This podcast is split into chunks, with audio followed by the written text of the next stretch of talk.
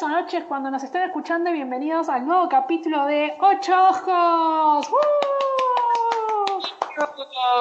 Con Andy, que no soy yo, y con Chiwi, que no es ella. Oh, matemática. Insertes acá el GIF de la mina haciendo matemáticas, que yo pensaba que era Julia Roberts y no era Julia Roberts. Pero es idéntica a Julia Roberts. Gracias, yo se lo dije a un amigo y el amigo me dijo, ¿cómo vas a pensar que es Julia Roberts? Y después lo volví y resulta que hay millones de gente que se piensa que es Julia Roberts. O sea, tan loca no estoy, un poquito sí, pero no tanto tampoco. La mina creo que es de una novela este, brasileña, ¿no? Brasilera, exactamente, sí señora. O sea, yo lo había leído como que no es ella. Y si no era Julia Roberts, yo creía que era la mina esta de American Horror Story. No vi American Horror. No, hay otra actriz que es re parecida a la tipa de GIF. Pero bueno, Hoy vamos a hablar de un tema que llevo rato esperando, porque me he estado oh. portando bien, aguantando las ganas, ¿verdad? De hablar mal de cosas. Expliquemos, expliquemos porque el libro de hoy es, estoy pensando en ah. terminarlo, de... ¡No puedo esperar! De Ian También en inglés se llama I'm Thinking of Ending Things, eh, capaz lo deben haber escuchado hablar porque Netflix le hizo una película.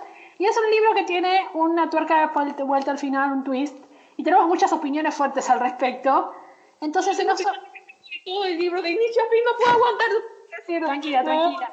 Entonces, como siempre, primero nosotros tratamos de que el tema del día se conecte con el libro del día y eh, lo que queríamos hablar primero un rato es qué pasa cuando un final o y o una vuelta de tuerca, un twist de una historia ¿Es suficiente como para que te cae todo el libro un final malo o un twist malo? ¿Es suficiente como para que arruine toda la serie, todo un libro? ¿Vos qué es decir, Es decir, una revelación al final, una explicación mal lograda, ¿puede arruinarme una lectura? Sí, porque, o sea, es irónico, porque en este caso no pasó, porque yo estaba pasando mal durante todo. o sea, es malo, pero o sea, se volvió peor por el final. O ya, ya me venía para mí que era malo. Se volvió peor. Yo, estaba de me y el twist la terminó a cagar. Pero yo estaba en me, no tenía, no tenía eh, opiniones fuertes sobre este. Pero bueno, eso vamos a dejarlo para la sección del libro. Hablemos en general primero. ¿Vos pensás que un final te puede cagar toda una experiencia? Sí. Sí, me pasó. también, coincido. Vos estuviste presente cuando yo sufrí por culpa de, ¿cómo se llama esta señora de Maggie Stiefvater? eh, sí, eh, nosotras leímos juntas eh, Los Chicos Cuervo de Raven Boys, o Raven Cycle como se llama la serie. Y justo ese es un caso que a mí, el, son cuatro libros, para el que no sabe, el último libro no me arruinó la serie, yo podría releer los primeros tres, pero es verdad que el final es muy malo.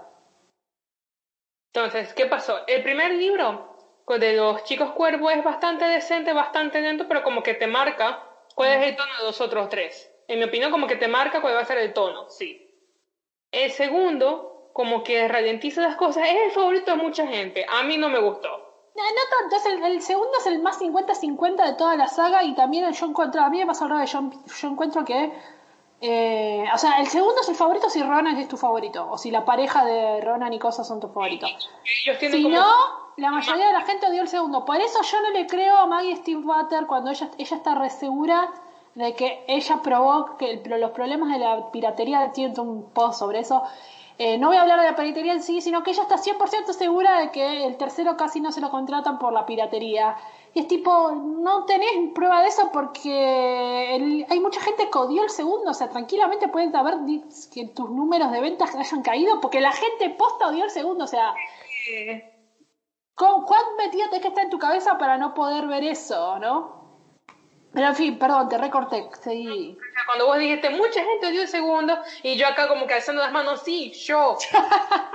y, eh, pero, este, los terminé ya porque estábamos leyendo en grupo allí con el club, y el segundo como que me disgustó, como que no quiero nada de esto, porque empecé los libros, y si bien los libros por asunto de marketing te venden un romance que realmente no tiene protagonismo. O sea, esas relaciones como queda que medio dispara las cosas y se ve como que avanzada en el tercer libro, que es de los cuatro mi favorito, que no por eso digo como que, ¡ay, buenísimo, lo volvería a leer! No, es el que más me gusta de los cuatro. A mí el, primero fue el mejor para mí.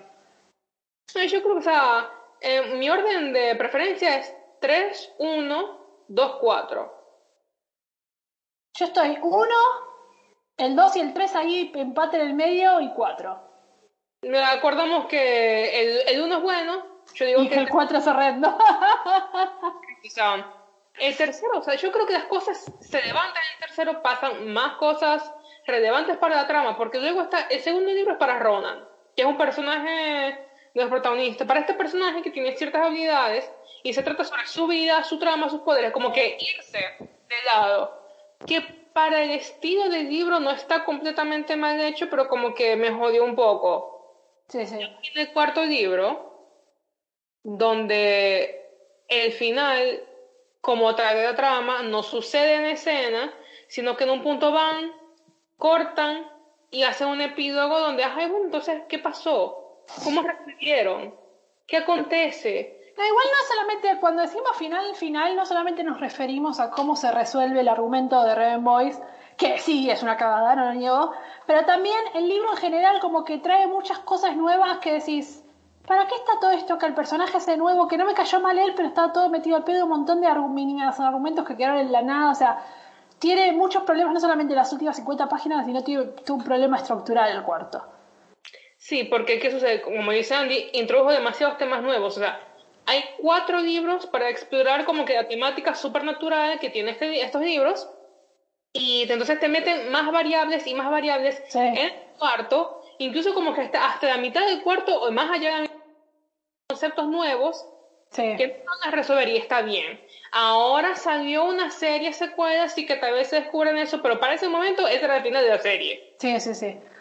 y también quiero comentar algo que dijiste que es muy cierto, que fuera de lo que opinen sobre la serie hay algo que es muy verdad, y es que el resumen de la parte de atrás del libro te vende cualquiera. Los quisieron vender para el público de Twilight, y la verdad, fuera de lo que uno piensa en la serie, odio cuando hacen eso, tienen que admitir que es una cagada, es muy malo, si a ustedes les da curiosidad y no saben bien todavía de qué trata y qué sé yo, no le presten atención al párrafo de atrás de la, del libro, que es, lo que suele, creo que está en Goodreads también. No le den bola a eso. Pregúntenle a alguien que leyó el libro que les comente bien de qué trata, porque no. Pero en fin, em, este es un ejemplo, por ejemplo, a vos te cagó toda la serie, a mí no, yo volvería a releer los primeros tres, por ejemplo. No, tuve problema así. Me parece que no vale la pena. Para lo que me interesaba a mí, de, o sea, yo no digo que vale la pena porque eso individual, es 100% subjetivo. Para la experiencia que yo tuve leyendo tetralogía, para mí no lo vale. Para mí, este resultado que tengo, este sentimiento que me da, no tengo tan buenos recuerdos, los personajes que me interesaban, bueno, ya estuvo. Este, no quiero volver a pasar por personajes que no me interesaron.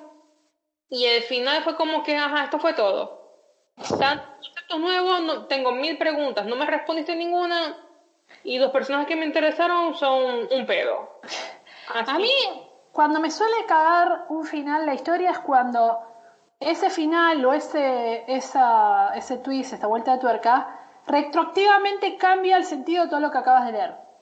Esos son los que a mí me molestan. Y otras cosas que simplemente son finales estúpidos. Entonces, si no afecta a todo lo que pasó antes, capaz que tanto no me molesta. Esto suele pasar con muchas series que alargan así por muchos, muchos años, como los mangas tipo Naruto y todas esas cosas. Sí, fue una cagada, pero todavía las primeras partes solas, si las querés leer hasta cierto punto, valen por sí mismas. Las que a mí me suelen arruinar son las que la explicación que te dan al final, por ejemplo, Rainbow simplemente tuvo una manera boluda de resolver las cosas, pero retroactivamente no te caga lo que leíste antes. A mí los que me suelen arruinar la vida son los que retroactivamente... Para, ¿Con qué me refiero retroactivo? Para que ustedes me entiendan. Les voy a dar un ejemplo de una película conocida. Este es buen final, ojo, no estoy diciendo, pero para que entiendan de qué hablo cuando hablo de retroactiva. Sexto sentido. Bruce Willis resulta que es un fantasma, ¿no? Esto lo sabemos todos, no es spoiler. Pero eso no te caga la vida, porque vos volvés y lo ves y está todo armado desde el principio. Pero con retroactivo me, me refiero... de resultado, como que vas viendo, ok, tiene sentido. Claro. como no me di cuenta, ahora lo sé, me estoy dando cuenta de estos detallitos especiales. Exacto, entonces se puede hacer bien el cambio retroactivo. Ahora, cambios retroactivos que os suelo odiar es la clásica, resulta que todo fue un sueño. Ese es el clásico que yo suelo odiar y que me cagas la vida, porque todo lo que acabas de leer, entonces pasa a valer nada. O sea, todo lo que le pasó al protagonista no tiene sentido porque el chabón se despierta y sigue con su vida. Esos son los tipos, o la clásica que la gente siempre dice, resulta que está en, coma y fue todo su, im- su imaginación. Que técnicamente es una versión más salsera de que fue un sueño. Sí, esos son los tipos de finales. Por eso digo, a eso voy con retractivo. Es que todo lo que todo lo que acaba se caga todo lo que acabas de leer porque resulta que no no no no tiene sentido. Claro, o sea, ¿para qué leíste todo lo que pasó y lo que creció el personaje si se despierta y no le afectó nada y sigue con su vida siempre? O sea, odio. Esos son los tipos de finales. Pero un libro, por ejemplo, el final de Artemis Fall fue tipo, eh, me dejó un poco... Pero no me cago el resto de la historia, simplemente fue que tuvo un argumento pelotudo y una manera de volver a resolverlo, pero puedes seguir leyendo los primeros siete tranquilamente, por ejemplo, ¿entendés? Sí, Yo igual creo que es un proceso muy subjetivo. Por ejemplo, Sí, obvio. Hay mucha gente que disfruta de los chicos cuervos incluso con el final.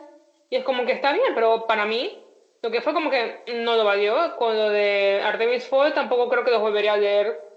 Otra vez sí. Yo honestamente leí los cuatro primeros, luego por accidente supe cómo terminaba. Y fue como que... Mmm, Ah, pero ves, Artemis Fall son mucho más co- autoconclusivos. Entonces, También. como que este libros con ese tipo de contenido, como que ya tiene como que mini finales propios hasta Sí. cierto, como que, ok, puedo frenar acá y puedo estar contenta. sí. En cambio, los chicos cuervo, no. No porque, o sea, necesitas continuar con los libros, porque no se resuelve nada hasta la antepenúltima página. De hecho, resuelven, o sea, son cuatro libros como que de preámbulo y resuelven fuera de escena. Pero son bastante Sí, como más que... o menos, sí. Debería haber sido una duología, yo siempre lo digo eso. Sí, pero ese es más problema que tenía escrito de más. Como que escribió de más, metió como que mucho flow, mucho relleno. Sí, por eso deberían haber sido, de los cuatro debería haber sido dos un poco más largos, para mí. Así de simple. Tiene relleno a lo loco la serie. No solamente el cuarto, los primeros, los dos del medio también. Pero... No, toda la saga debió verse cortada, sí. Sí, para sí, en dos libros de mayor longitud, a uno solo de 2.4. Pero sí es como que un problema diferente porque esto, o sea, sean cuatro o dos, mm, ninguno de los cuatro son- es autoconclusivo como tal. Tienes que leer los cuatro, o sea, no puedes Sí, eso es verdad. sea, Bueno, otro puedo leerlo solo. Entonces soy un pibito y como que toma pibe, cállate, no me de este libro. Eh, otro ejemplo de, en cierta manera, retroactivo, entre comillas, pues está ahí nomás, eh, nos dio mucha gracia cuando estábamos hablando con ella, de, con Chiwi, de qué, qué cosas íbamos a nombrar, surgió el tema de Crepúsculo. Que nosotros no somos fans de la saga, pero hay algo muy peculiar porque incluso hasta los mismos fans, fans perdón, de, las, de la saga, muchos odian el último, el cuarto. Porque No, no, Total. yo quiero decir las razones. Bueno, el cuarto libro, si me permiten, tiene... O sea, ya cosas que medio se indicaban en los tres anteriores, pero no como que... No con este descaro de, bueno, obvia pedofilia, obvia zoofilia, grooming... Bueno, pero como Sí, que... aparte de todos estos temas, eh, está el tema de que, de lo que estamos hablando de la retroactividad, qué sé yo, eh, está el drama, Porque no expliques porque quiero decirlo yo. Porque quiero, quiere salir, quiere salir, quiere salir. ok, Bueno, ok. Ustedes saben que gran parte, especialmente con el marketing, porque leyendo los libros, el triángulo amoroso Sí. realmente no es tan fuerte, pero bueno, es igual es como que está y te venden de que Jacob es esta segunda opción amorosa, como que es la alternativa, te representa algo, la humanidad, de, de estar presente, que tampoco es bueno, porque es un lobo de verga, pero ¿qué sucede? En el cuarto libro explican el enamoramiento de Jacob por Bella, como él va este, enamorado de su futura, de la futura hija de Bella, de René y lo lamento por el spoiler, pero ya esto es historia vieja, estuvo en todos lados y por favor no lo lean. Este, entonces, ¿qué, ¿qué significa esto? Jacob está enamorado de sus ovarios. Entonces, todas estas escenas de amor con Jacob en los libros anteriores, mayormente el segundo y el tercero, porque en el primero es ahí... eh, es es Jacob sintiendo como que cositas por un par de ovarios. Y biológicamente, no debe- debería enamorarse de Edward también. Exacto, debería, no, debería haberse enamorado de los testículos de Edward. los ovarios dan un óvulo nuevo cada mes. En Oh. cambio, las bolas están ahí. Pero sí, eh, con este tipo de cosas me refiero a retroactividad, que hay cosas que hacen que todo le sacan validez a todo lo que pasó a lo que pasó antes. Y bueno, si hubiera sido eso solo como que bueno, una cagada loca de Measure, pero también estaba que la escena final del libro fue esta batalla extraña que en la película ya ya. Justamente, o sea, peca dos veces, porque en el libro te venden esta batalla que viene, se arman todos para la guerra, Bella empieza, porque encima Bella es vampiro ahora y tiene poderes especiales. Con su escudo mental y todo el mundo como que, ¡ah! Los colmillos, lo voy a matar, ¡uh! Te asusto. Y al final llega Alice y no pasa nada y como que resolucionan todo con una charla de cinco minutos y cada quien se va para su casa. El poder del amor. ni siquiera, el poder de que, mira, alguien cogió y no le salió mal. Y más allá de eso, en la película, no solamente pasa eso, sino que antes habíamos hablado del problema de que, ok, sí, todo esto fue un sueño. La película medio peca de eso porque sí te dan una batalla. Sí, sí. Y resulta que ese combate fue toda una ilusión de como que cinco minutos y vuelven al final del libro como que tienen una charla y cada quien se va para su casa. Ah, ah ejemplo, ¿vos pensás que después de ese final desastroso la gente ¿Revería Game of Thrones? Ah, ok, ya estamos viendo otra cosa. Mira, yo dejé de ver así la serie, o sea, ya, ya la estaba dejando de ver, pero después de cuarta, de cuarta temporada, ya más por la quinta, como que me dijo, no, mm, mm, algo no va muy bien. No sé, algo en mí dijo, algo, yo no digo que yo sepa, pero yo sentía en mi corazón de corazones que algo no iba muy bien. Después vino la octava temporada y yo me dije, yo tenía razón, tengo que escuchar a este corazón de corazones. Y mucha gente demostró, o sea, hubo quema de libros. Igual eso ya me parece una boludez porque no va a terminar, los libros no van a terminar igual. Y no, tiene, la, no tiene la culpa Martin. O sea, sea o no, es como que lo menciono no porque tengas razón no. Son sus cosas, cada quien hace lo que quiere con sus cosas, pero es la respuesta que una población suficientemente notable tuvo para que lo, hubiéramos sabido. O sea, y no fueron únicos, o sea, eso fue un extremo, pero mucha gente mostró su descontento, mucha gente sí expresó que no volverían a ver las temporadas porque si eso es lo que van, no les interesa. Igual la gente se giró a los libros a ver y a tener esperanzas de que salga alguna vez un mejor final. no, porque eso es lo que me parece interesante. Si realmente, lo que hablábamos recién, por ejemplo, Artemis Fowl dijimos que vos capaz que releerías los primeros libros porque simplemente al ser medios autoconclusivos te quedas con ese final, entonces simplemente no es, lees el último y listo. Y es lo que pasa que, por ejemplo, también tenemos Harry Potter, que después le sacaron esa secuela horrible en forma de obra de teatro y que la gente simplemente la ignora, porque vos podés leer simplemente los primeros siete, tiene su final, te quedas ahí y no necesitas más nada. Entonces ahí te das cuenta que no siempre las cosas, el final extra o las cosas nuevas, qué sé yo, no siempre te caga todas las series, eh, pero depende mucho me parece, ¿no? Del formato y de cómo está hecho. Sí, y la cosa con Game of Thrones es como que te vende mucho esta idea de este plot así grande que ocupa todas las temporadas, porque si bien cada libro tiene como que su propio tema, también es serial, no puedes quedarte con uno solo. O sea, no puedes, punto. Esta épica de fantasía tiene que seguirse de principio hasta fin. Así que si lo, como culmina la serie, bueno, hablando de la serie, la culminación de la serie para mucha gente fue como que a shit show. Es que lo fue. Sí, no te digo que no, pero o sea, ya yo no tenía fe, como que me... Eh, entonces... Estos cambios tempranos como que me dijeron como que, bueno, no sé cómo van a hacer para resolverlo. Me estuve fijando un par de foros, un par de videos así, te los resumo así nomás, y veía, o sea, que este problema de esta cosa que dejaron pendiente no lo han resuelto. Para este punto avanzado de la poner de sexta, séptima temporada, no veo que lo resuelvan pronto.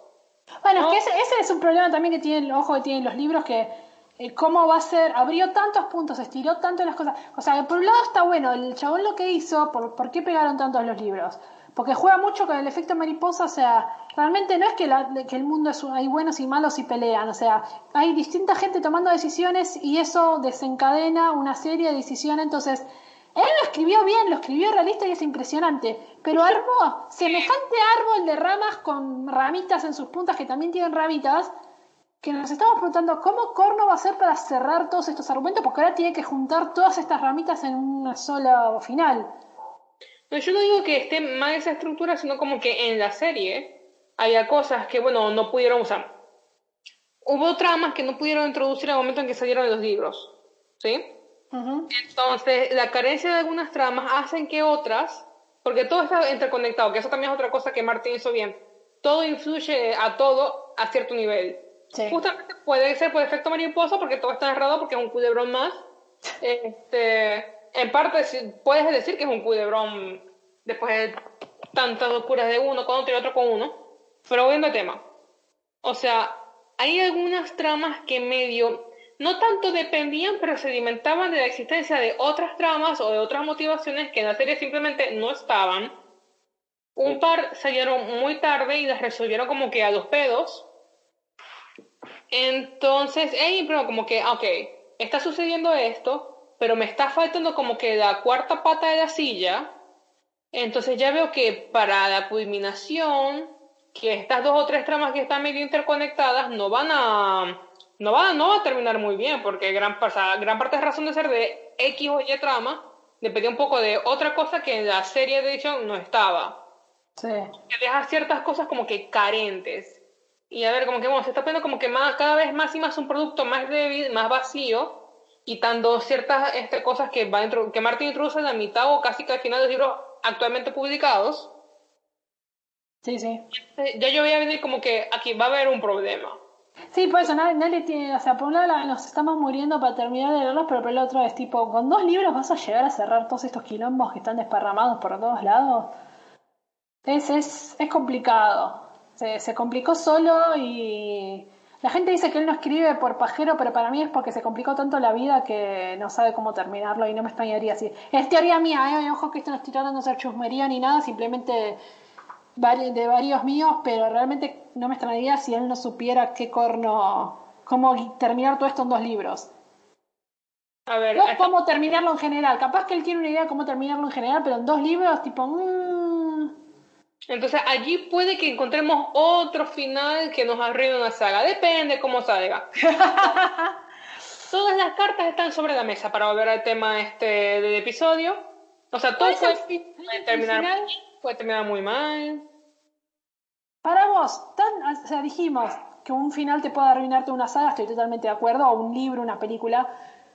Pero, ¿puede para vos un giro de tuerca así sorpresa salvarte algo que está haciendo medio malo, mediocre? O sea, yo quiero decir que sí, porque siento que me ha pasado, pero no me viene nada a la mente. quedo vacía, como que a ver, ¿qué, ¿qué cosa me gustó cuando empezó a tener sentido? Como que es bastante como unos misterios, como que te dicen cómo pasó, ajá, y tienes, ah, ahora todo tiene sentido. Ay, pero eso no sé si es un... O sea, el misterio es medio distinto porque o sea, eh, que el ejemplo es más fácil de dar, porque como no me llega ningún libro en concreto, porque ni, no da, ya va a revisar en mi lista, porque general, o sea, lo habíamos conversado fuera de episodio, como que generalmente estamos leyendo libros que, que nos gustan, o sea, ya sentimos que son malos o buenos desde poner la mitad y generalmente acertamos al tono del final no, no que digo que acertamos a la, a la revelación, pero acertamos a como que el nivel de calidad del de, final. Pienso que con libros autoconclusivos sí, que no pudimos pensar muchos libros para ese tema porque estas cosas de finales que te cagan todo suele pasar más con las series y que por eso hablamos de Raven Boys y los muchos ejemplos que se nos vinieron a la cabeza fueron ejemplos de manga o series largas de TV entonces, si es con un libro autoconclusivo, es verdad que es más jodido que pase de que de repente te escriban una volvés al final que te todo el libro común. Pero tengo un ejemplo de eso que es el The Silent Patient, que no sé si tiene el libro de nombre en español. ¿Fue traducido ese libro? Allí, este, me parece que todavía no ha sido traducido, el paciente silencioso, la paciente muda. Pero ese sería un ejemplo justamente como que lo habíamos conversado. Que sí, la, paciente, la paciente silenciosa, perdón. Este, ninguna de ellos, pero sabemos qué pasa. Eh, no vamos a decirlo porque, bueno, no lo dimos nosotras. Eh, el libro es malo, pero bueno. Entonces, eh, no sé si todo el libro es malo, porque no lo leímos. Pero sabemos cuál es el twist del final. Y ustedes me dicen, no pueden opinar de algo que no leí. Y les digo la verdad, chicas. El 99% de las veces estoy de acuerdo, yo no hablaría de algo que, de lo que no leí. Pero cuando alguien te dice cuál es el twist, o sea, imagínense que alguien venga y les diga, sí, parece todo muy copado, pero al final todo fue un sueño, es algo de esa idea. No ese no es el twist, eh, ojo, porque es un thriller, o sea, simplemente es una sorpresa de los personajes. Pero es tan idiota el twist, no tiene sentido alguno y no puede ser que un libro que yo no haya leído, me, pienso en ese libro y me da bronca aunque yo no lo haya leído, porque me parece tan estúpida la vuelta de tuerca, pero tan estúpida. Ah. Porque me estabas preguntando a mí algo como que salvó el libro y eso es todo lo contrario. Sí, no, perdón, me fui de tema, porque estamos hablando de que eh, suele pasar más con las cosas autoconclusivas, eh, entonces vos lo que decías es que es verdad, no, con los libros no nos pasa mucho porque uno ya empezando a leer el libro desde el principio, generalmente ya va a, ver, va a ver si es malo o no. Es muy jodido que algo autoconclusivo tenga estas cosas de que de repente las últimas 50 hojas te cae la vida. Pasa, no digo que no, pero es menos común. Estas cosas de que de repente te cae en la vida suele pasar con series, ya sea series de libros o series de televisión, que van una historia que se está alargando mucho y al final después no, no la pueden resolver bien o vienen escribiendo hace mucho y tienen que meter una sorpresa de la nada. Pero bueno, se me salté ese tema porque The Silent Page La paciente silenciosa es un ejemplo de libro que yo digo, no lo leí, capaz si yo lo leía me enganchaba porque dicen que la narración está buena, pero te caga el final en los últimos, creo que 50 páginas creo que son. Entonces sí, perdón, la pregunta que habíamos hecho era si un twist lo puede salvar, porque me pasa muchas veces que yo escucho eh, con thrillers o con películas de terror, thrillers, libros o películas, o con, que la gente dice, no, no sabes, este thriller hizo esta cosa loca, no, y ponele, no, resultó que, o sea, antes hablamos de sexto sentido, pues sexto sentido, todo el mundo te habla del twist del final, pero vos, antes de ver el twist, no te estabas aburriendo, es buena película sin saberlo. O sea, es muy difícil como decir como que, ya esta película es mala, la estoy pasando mal. Está difícil encontrar como que algo, poner que puedas decir, esto es medio malo y luego la relación te lo hace bueno. Porque generalmente caso como que tienes algo bueno y te lo hace mejor.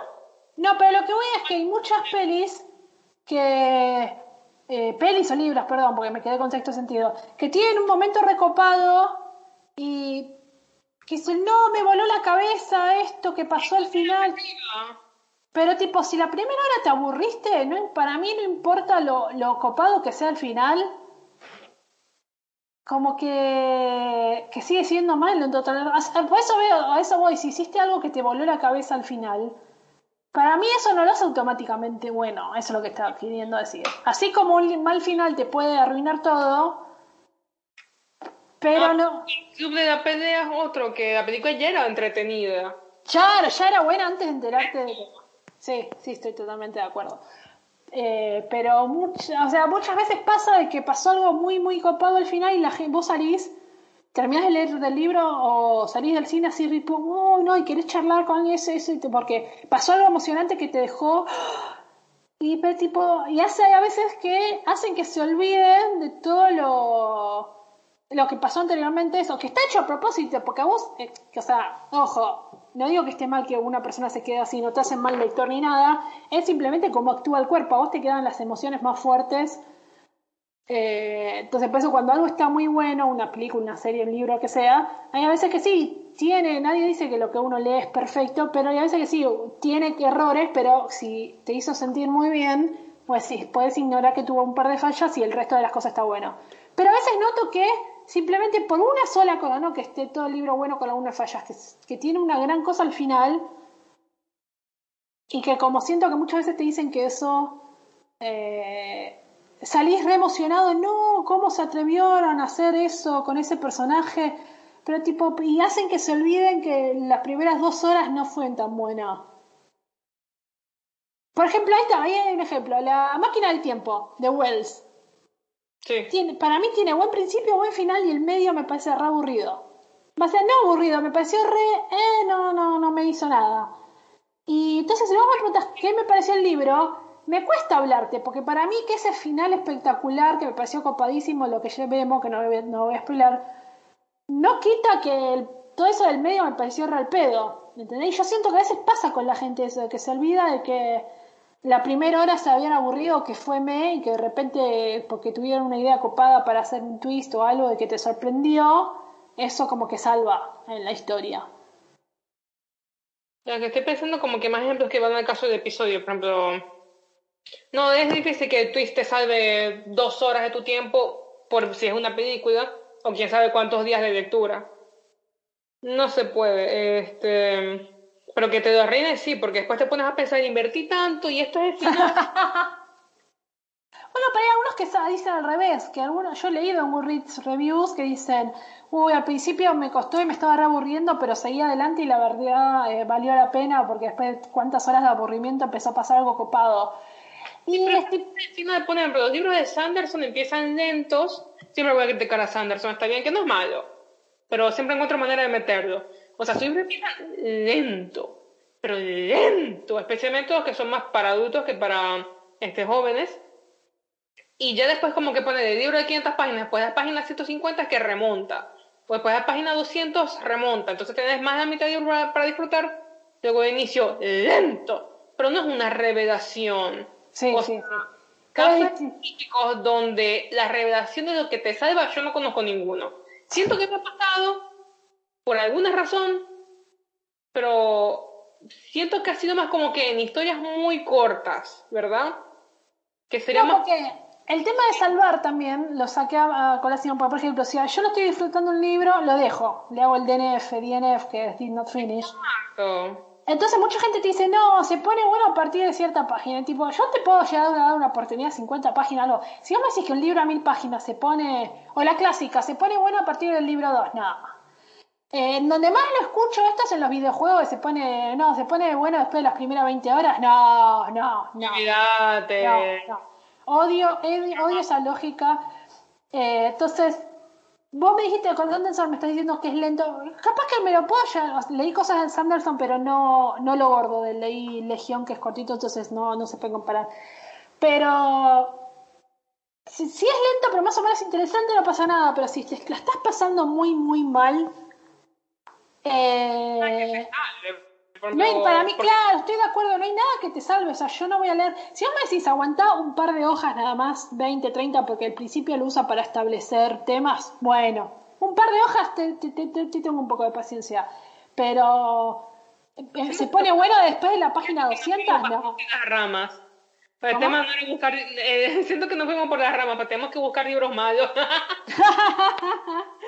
Yo quiero hablar de libros malos, ya teníamos una lista y todo.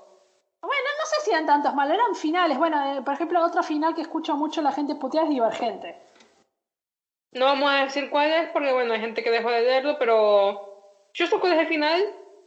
El final justamente me hace como que tener de esperanza los libros, pero no siento que valga la pena leerlos por lo que son.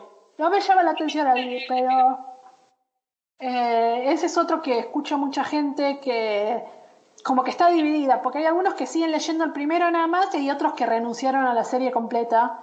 Y hay otros que no, hay otros que sí, se quedan con el primero e ignoran los demás. Es que eso también pasa con algunas trilogías, que el primero es bastante autoconclusivo hasta cierto punto. Luego libros 2 y 3 son como que secuelas directas de sí mismos. Sí. Como que 2 y 3 es una historia dividida en dos. ¿Qué pasa con que el libro 2 suele ser el síndrome, pasa mucho el síndrome del libro del medio, que lo único que hace es, es un, para lo único que sirve es para eh, hacer transición entre el libro 1 y el 3, y la mayoría de las veces no debería ni existir, el 3 debería haber sido un segundo más largo nada más y que sea duología, pero bueno. No, pero o sea, ahora está, hay una nueva trend de que el libro 1 parece más un standalone y el libro 2 es como que el inicio de una saga. Es como que, bueno, ya, ya explicamos todo el libro 1, Ahora inicia en el 2. Por ejemplo, pasa en Sombras de Magia, y nada que ver con el libro modo, porque es una de mis este, series fantasías favoritas. Que en el libro 2 es que se, eh, se introduce una nueva aventura que continúa y termina en el libro 3. Pero el primer libro es bastante autoconclusivo, es más, da cierre, cierra. Eso lo hacen a propósito porque, uno, no saben si van a vender. van a vender. Pero entonces estamos viendo como que están dejando de lado el libro 2 de transición y más el libro 1 de prueba y el libro 2 como el inicio. Sí. Sí, sí. Que la verdad lo prefiero. O sea, preferiría que no hagan trilogías. Si tenés poca historia para contar, que hagan duologías y listo. Pero, si vas a hacer tres, me gusta más este nuevo formato que comentaste. Funciona mejor, me parece. Sí, tenés como que más material de calidad. O sea, más material que, que tiene peso de algo. Tienes una linda autoconclusiva y luego tienes el inicio de, de algo, tal vez. Ah, volvemos con libros que no nos gustaron. Este. Mmm, no, bueno, libros o películas que no, no es que no nos gustan, sino finales sí, cuestionables y finales que arruinan, ahí está mejor. Pero es más largo, yo soy vaga. El rey de finales, ¿quién es el rey de los malos finales? Supuestamente yo leí uno solo de él, pero el que tiene mala fama por sus finales. Stephen King. que confirmo. o sea, él cuando quiere hacer un buen final, lo hace. La Milla Verde es tremendo final, tremendo libro de mis libros favoritos. Pero luego está como que Rage, Rabia, que escribió bajo el seudónimo Richard Bachman, que el final no arruina el libro, el final es malo, pero todo el libro es malo. el final es malo de manera diferente. Todo el, pone de 85% del libro es lento, un bodrio, un sufrimiento, y el otro 15% va a las chapas y va volando, pisó a este, el acelerador a fondo, a todo lo que daba, pero una dirección que se descarriló malísimo. Entonces tenés un desarrollo lento y malo y un final rápido y malo. Entonces, entonces genial. Luego está la larga marcha, que hay mucha gente que le disgustó el final. A mí me gustó. Pero sí sé que hay bastantes personas que odian el final de la larga marcha. Porque es como que mm, duda, suspenso, nada claro. Y hay gente que le gusta que las cosas queden 100% claras, nada de espacio a dudas. Y justamente ese es el problema con este libro llamado of Anything, que le encanta explicar lo que no tiene que ser explicado porque se puede callar la jeta porque cree que es un libro más inteligente de lo que realmente es, pero no lo es. ¿Querés, pasar, ¿Querés que procedamos a... Respira, respira. ¿Querés que cerremos este tema y procedamos a hablar de Estoy pensando? Tal vez. Ok. Entonces. ¿Tienes otro libro que ya tienes otro libro que mencionar? ¿Alguna cosa? Eh, no, nombramos lo más importante. Quería putear a la paciente silenciosa. Que me, fíjense que es tan malo el final que ni lo leí, me da bronca igual, es increíble. No lo vamos a leer, el final es como que me. Ah, hablando de otro twist, pero el twist es como que no el final, no el final del libro, pero después del medio, es el de las esposas, de Wives, relativamente reciente. Ah, escuché, sí. Sí, o sea, es la revelación, porque el libro continúa un poco después las revelaciones muy boludinga. Es otro de esos donde todo es, o entra en el espacio, en la categoría de que todo está en tu cabeza. No diré más. Aunque eso es suficiente. Bueno, menos mal que me hiciste acordar, porque eh, eh, me gustan los thrillers, pero no he leído mucho por varias razones. Y cuando veo Booktube estoy viendo que hay una tendencia de que parece que eh, los thrillers últimamente, como que todos se, sienten obligados a tener una vuelta de tuerca, una sorpresa, un twist, y se están mandando muchas cagadas por lo que escuché, que, que son un buen ejemplo de un libro que, eh, que no es una serie que es autoconclusivo, pero que venía re bien y cuando te, te va a explicar las cosas te caga todo. Y te estoy escuchando que, que está re de moda, por ejemplo, que todo siempre fue por culpa de problemas mentales del protagonista, que todo está en su imaginación, que era todo culpa de las drogas, que era todo culpa del alcohol, como que se están quedando sin, sin twist para usar en los thrillers, parece. Como que pueden hacer libros en relaciones contundentes, y todo el peso. Y esa es otra razón por la cual un giro no tiende a salvar esto una trama, porque si estás esperando que la revelación salga un libro, no tenés fe en ninguno de otros recursos de tu, talento, así que no. muy, muy bueno lo que dijiste, sí, totalmente de acuerdo. Ahora, otra cosa, por ejemplo, una secuela te puede arruinar, o sea, algo que estaba supuestamente completado, ¿te puede arruinar todo? Sí. Por ejemplo. No sé. porque me parece, o sea, coincido con el... Sí, no, porque para mí depende cómo está hecha la secuela, porque si es algo que estaba completado y muchos años después el, autor dijo, eh, quiero volver a escribir en este mundo porque necesito plata, eh, generalmente se las puede ignorar, aunque sea retroactivo, como los casos que dije antes, porque ves que es algo que y el, el, el, original tiene un final y te quedas con ese final. Como pasa con Harry Potter y la obra de teatro esa de mierda que le sacaron después. Eso estaba pensando, pero más allá de eso, o sea, en cuanto a la pregunta misma, y disculpa que te interrumpa, como que una secuela puede, de poder puede. Sí, por eso digo, para mí depende cómo está hecha, porque si le fue bien y la saca los meses como... Porque, a ver, ¿cómo me puedo explicar? Hay a veces que te das cuenta, hay una diferencia cuando el, autor dice esto es historia oficial y acá tenés más explicaciones. O sea, le fue bien al primer libro, aunque sea conclusivo, y dice, bueno, a los, el año que sigue acá hay más, lo que no pude poner en el primero. y ahí esos libros como que son, entre comillas, más verdaderos y esos te suelen arruinar las cosas. Pero cuando cosas que salen 500.000 años después porque el autor necesitaba guita, como que eso la gente no se lo suele tomar tan en serio. No sé si se entiende bien la diferencia que estoy haciendo. Estoy pensando, ¿vos sabés este del cuento de la criada? Sí, sí, también le sacaron. Y sacaron los testamentos de manera reciente y yo creo que fue porque por la serie. Oh, que Twilight sacó, después que ella se había ofendido con el libro, sacó se había ofendido que le habían filtrado el de Edward y después muchos años. Eso de medianoche, quiso de como que Sol de medianoche justamente arruina más Twilight. O sea, Crepúsculo, porque te pone a Edward de, de luz, bajo la luz más horrible, nefasta, terrible que hay. Pero bueno, o sea, de que pueden, pueden. De que ha sucedido, bueno, ya Crepúsculo venía siendo malo, así que no sé si es un ejemplo válido. Y para algunas personas los testamentos justamente arruinó el cuento de la criada, pero yo no leí los testamentos, así que no sé. Saliendo de eso. Este, y por ejemplo, tenemos a nuestra queridísima amiga Anita Ross o Anne Rice, que la saga de los vampiros ya tiene como 500 finales, porque parece que termina ese último libro, después de muchos años dice, ah, te van a escribir de vuelta y empieza haciendo, sigue escribiendo un poco más la mina. Entonces ese, ese es un caso muy particular. Eh, cuando si alguien que está escuchando tiene siempre tuvo curiosidad de leer entrevista con el vampiro, lean el primero o lean mínimo la trilogía principal los primeros tres, y después si quieren seguir leyendo, ya ahí es donde quedan ustedes, donde quieren poner su alma. Pero los libros están decentes. El primero es muy bueno, y ella había escrito ese solo, y años después decidió hacer más, y sacó los otros dos, y lo hizo una trilogía, y, ahí, y ya ahí empezó el reconning. Reconning, para los que no sepan lo que es, es cuando una serie eh, que dijo que eh, al principio dijo que algo era de tal manera, después lo cambia y dice que, es de otra manera. Redconia, o sea, como que, hace un cambiazo que no, no, no, siempre fue así. No es, no es que pasa en el argumento, no es que algo que era verde se cae adentro de un balde azul y se vuelve azul. No, no, no. Fue descrito como verde al principio, después te lo describen como azul y el autor te dice, no, siempre fue azul. Eso es redconning. Entonces, entrevista con el vampiro, Toda la saga de los vampiros te muestra, o sea, vos, según de qué año es el libro, te muestra los quilombos por los que anda pasando Anne Rice en ese momento, básicamente. Sí, pero es cosa particular. con el vampiro iba a ser autoconclusivo y tiene un final. Después sacó los otros dos, que cambia mucho la perspectiva de las cosas que pasaban en la entrevista.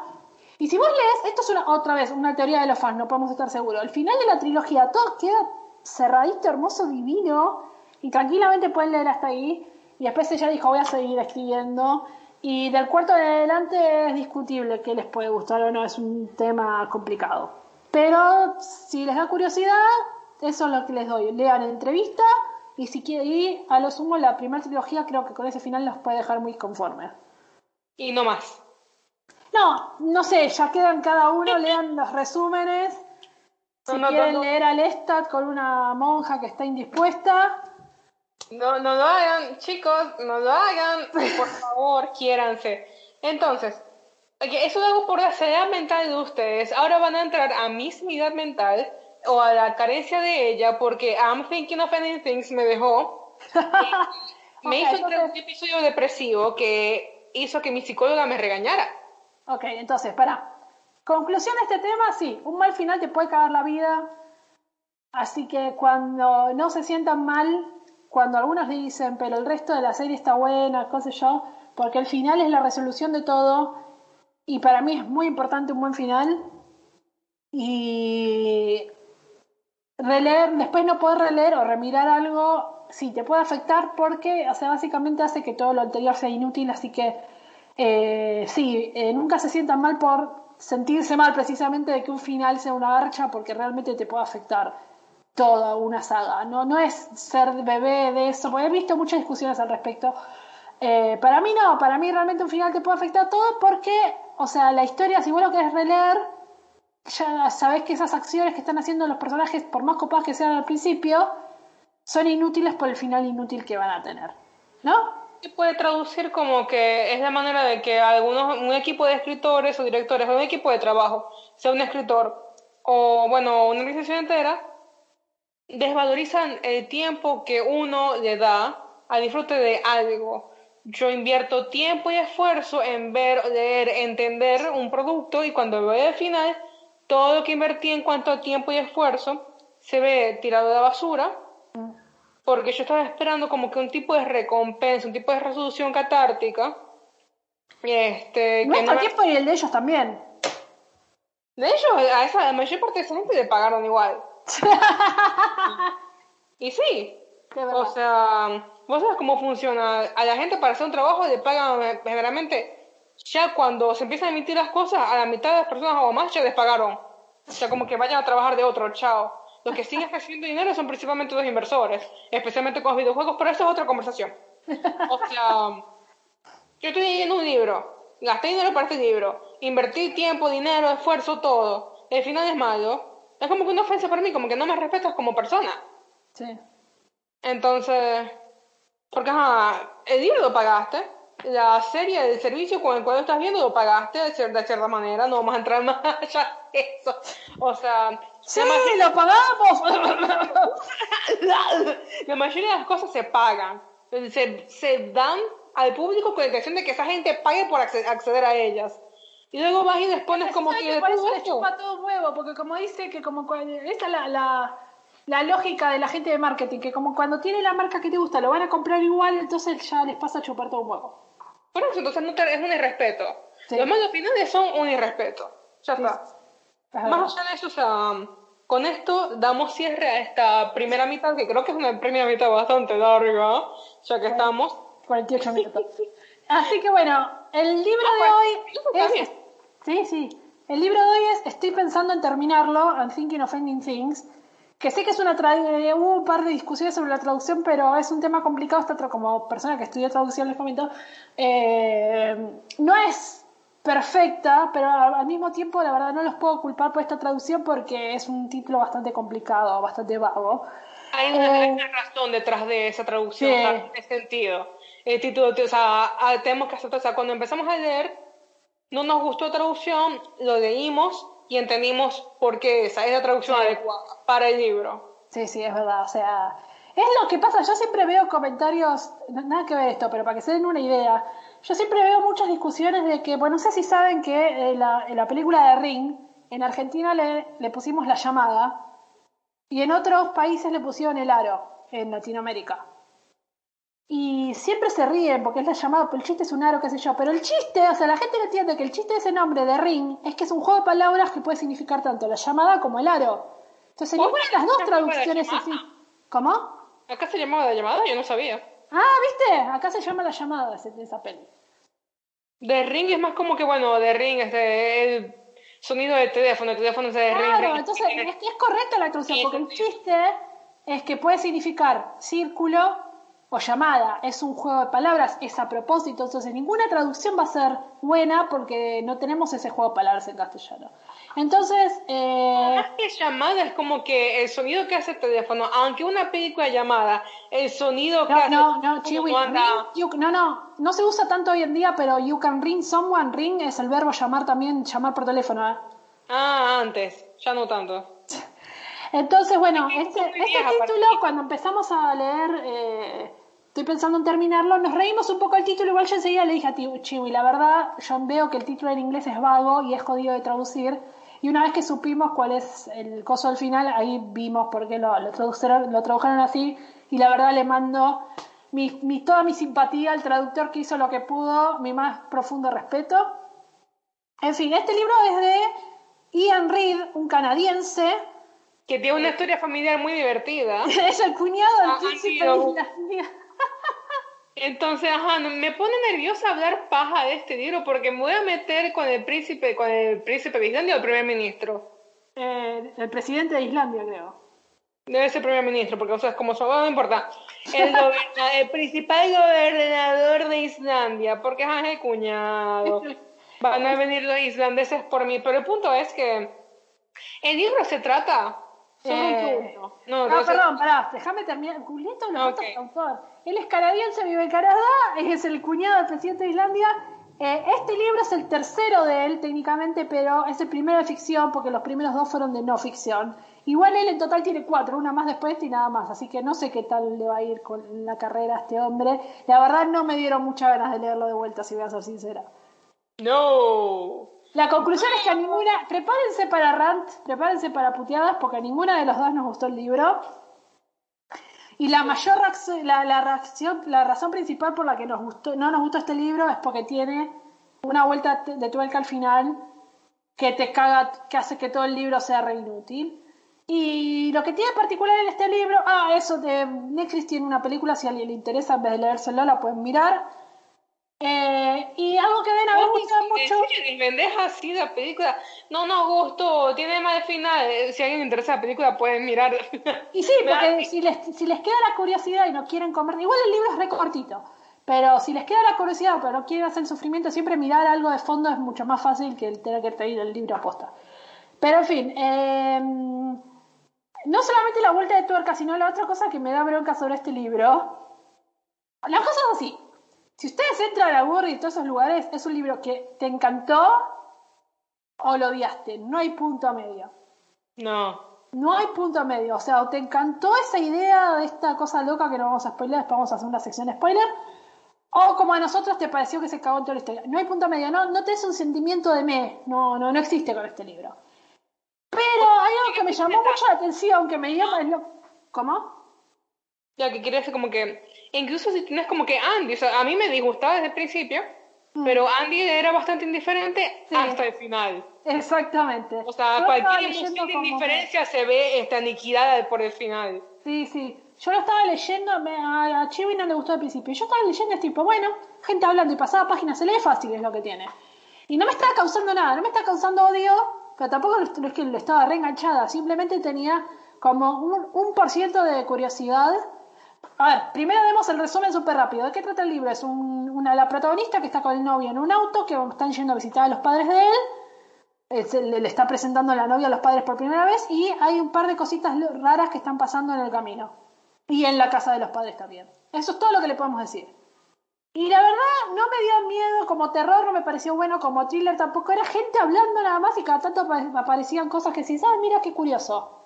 Ya, pero cuando es que Andy dice, era gente hablando, ustedes no entienden. Ustedes no entienden que, o sea, 40%, el primer sector, o sea, 40% del libro, el 40% inicial del libro es la conversación en el auto. Sí. 40% es ellos viajen en el auto hablando tonterías, con uno que otro como que pequeña interrupción sobre recuerdos o memorias de la mina, sobre un temita. Pero más allá de eso, 40% del libro, ellos hablando del auto. Te deja el otro 60%, no crees, ¿cómo no? Bueno, 40% menos de la mitad. El libro es corto. y encima, el otro 60% pasan un montón de cosas. Entonces es un inicio considerablemente lento, aburrido, monótono, vacío, pedante, soberbio, innecesario. Eh, y además, otra, interesante. Otra razón por la que es más de lo que parece 40 y 60% porque los capítulos de ellos están alter tienen muchas páginas blancas esto. Están alternando, están alternados con conversaciones de otra gente que está en otra escena, que no les vamos a explicar qué es, que porque es parte del, del twist del final. Entonces, es, sí, es, es, es, está más allá del bien y el mal esto. Entonces, el tema es que, bueno, a ver, que mucha gente explica, quizás ahí no, me mantuvo en tensión todo el tiempo. No, o sea, ni siquiera sentí eso, porque no es un caso de que venía re bien y decís, uy, ¿qué son estas cosas raras? Y me cagó el twist. No, era gente hablando y cada tanto parecía algo, no sé, por decirle, esto no pasa, pero por darles un ejemplo. Uy, mirá, el payaso de It nos está mirando desde la ventana. Esto no pasa, repito, pero para darles idea de cada tanto pasaba. Bueno, un poquito pasa, un poquito pasa de una escena. Entonces. en la ventana. Y sí, bueno, pero no el payaso de It. Y entonces pasan cosas raras, pero nunca te dan miedo. O sea, los ahí está el tema también. Los personajes nunca sienten, nunca, ellos nunca, yo nunca sentí tensión, porque los personajes les pasan cosas raras y ellos no tienen reacciones fuertes. O sea, los personajes son robots prácticamente. Los personajes, ay, mira, sí, qué cosa. A veces la, la protagonista decía, ay, qué cosa más fea o qué cosa más terrorífica, me puso un poco mal.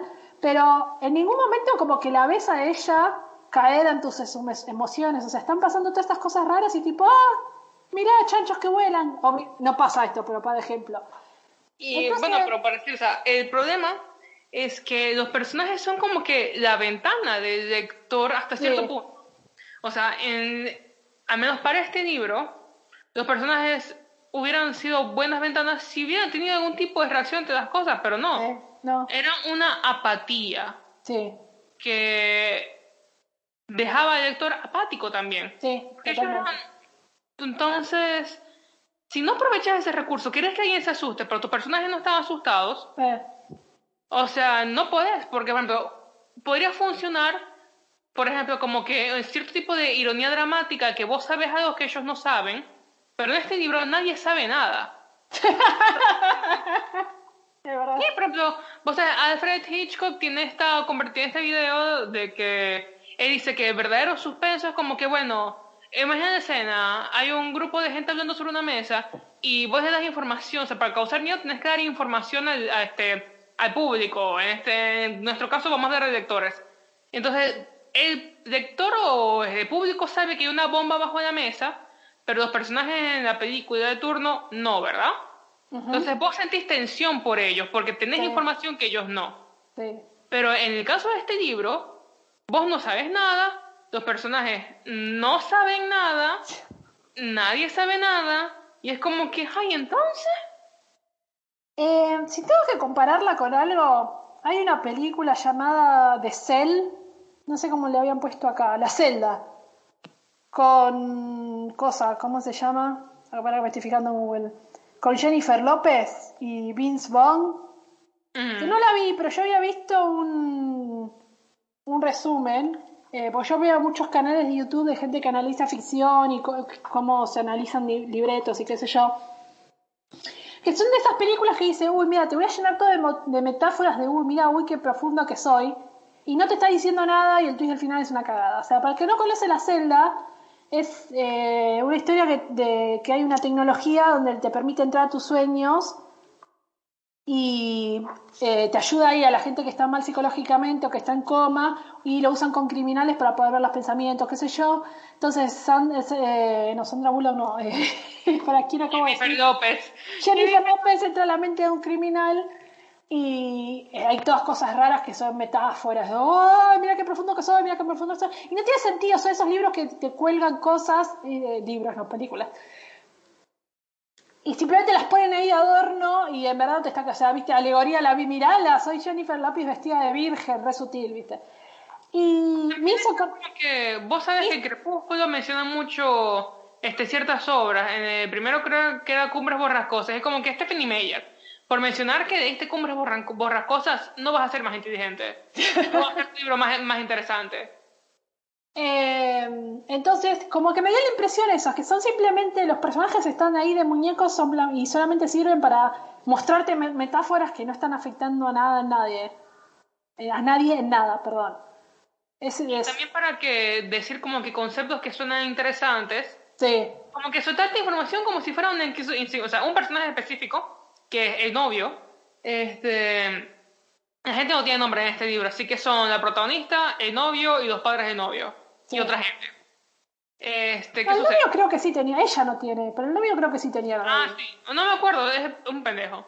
No me que no tenga nombre. Ahí, ahí se dan cuenta cuando no. cuando no te acordás el nombre del protagonista de lo que acabas de leer. Hay eh, mala problema. Sí. Entonces está el chabón y es una enciclopedia andante. Y ok, está bien que sepas de memoria algunas páginas de Wikipedia, no te hace realmente interesante. No, es tremendo. Y el otro, el otro, problema que me dio más blanca, no me suele afectar tanto los fandoms de la cosa, pero hay algo que me voló la cabeza como parece que hay un montón de, o sea, yo cuando este libro yo no lo tenía en mi lista para leer, Chiwi estaba interesante, me fui a fijar qué era dije, ay, qué copado, vamos a leerlo. Y cuando fui a investigar, una de las cosas que me llamó la atención, bueno, precisamente que hablaban de que es muy metafórico, qué sé yo, y hay una página dedicada especialmente a que la gente deja comentarios tratando de discutir qué significa el final. Y dije, uh, esto parece que va a estar bueno, qué sé yo, porque como que te deja pensando, bueno, y lo terminé de ver. ¿Qué problema? Hay un problema con eso. Ahora, ahora vamos a hablar de spoiler, pero Ya, no, no, pero, o sea, nada más quiero mencionar una cosita, como que. Vos miras si, si lo cortas, pero. El libro te explica su final. Eso es lo que iba a decir, no, no, pues eso no es spoiler porque estamos diciendo que. Pero yo no entiendo qué, es la, qué es lo que está discutiendo la gente porque el libro te dice, te lo explica. Entonces, no, ¿qué carajo están discutiendo? O sea. No, porque lo tengo que releer. Es un libro pseudo intelectual para pseudo intelectuales soberbios que no salen de su casa entonces, Mucha gente dice, lo tenés que leer una segunda vez y lo vas a entender mejor. No, no o sea, te lo dice clarito, ahí te dice, no, resulta que todo esto era el... Esta cosa. Entonces no sé qué es lo que están discutiendo. No, no, es, es una cosa que no... No, no, no, me lo explico y eso me dio más bronca todavía. Y eso que no suelo, no suelo dejar que me afecten tanto la opinión de la gente. Pero... pero... ¿Sabes por qué creo que me da bronca esto? No, porque me, estas cosas es lo que me hizo dar ganas de leer el libro. Por eso me parece que me da bronca, porque me siento mentida. Es estafada. Exacto. yo lo entendería si fuera como un conforo de la película, porque la película sí cambia al final. Sí. O sea, la película cambia algunas cosas, entre ellas el final. para resumir, en el libro el final es claro, no solamente es claro, es explicado, en la película no la película intenta salvarse haciendo como que lo que el libro tenía que hacer, callarse verdad, no lo había pensado. De verdad. Entonces, por eso sí, como que por allí sí vean la película y ahorrense, porque hace como que lo indicado. Pero bueno, este, ya con la premisa de que Mina acompaña a su novio a visitar a los padres, pasan cosas raras, vamos a avanzar a mayores detalles de la trama. Entonces, si esto les interesa, vean la película, no se vean el libro. Si quieren leerse el libro, no lo hagan, quédense con nosotros, vamos a decir qué sucede. Así que acá este, inauguramos oficialmente, este, empieza la sección spoilers. Bueno, no una cagada, spoiler. Entonces, el, llega, llega a la casa de los padres. Los padres como que están medio extraños, la madre extremadamente neurótica, más que neurótica, como que desconectada de ese mundo. y el padre perdón. Me parece rápido explicar todo eso porque precisamente ya anunciamos que estamos entrando en el área de spoiler. Entonces, para mí, hablemos del, del twist.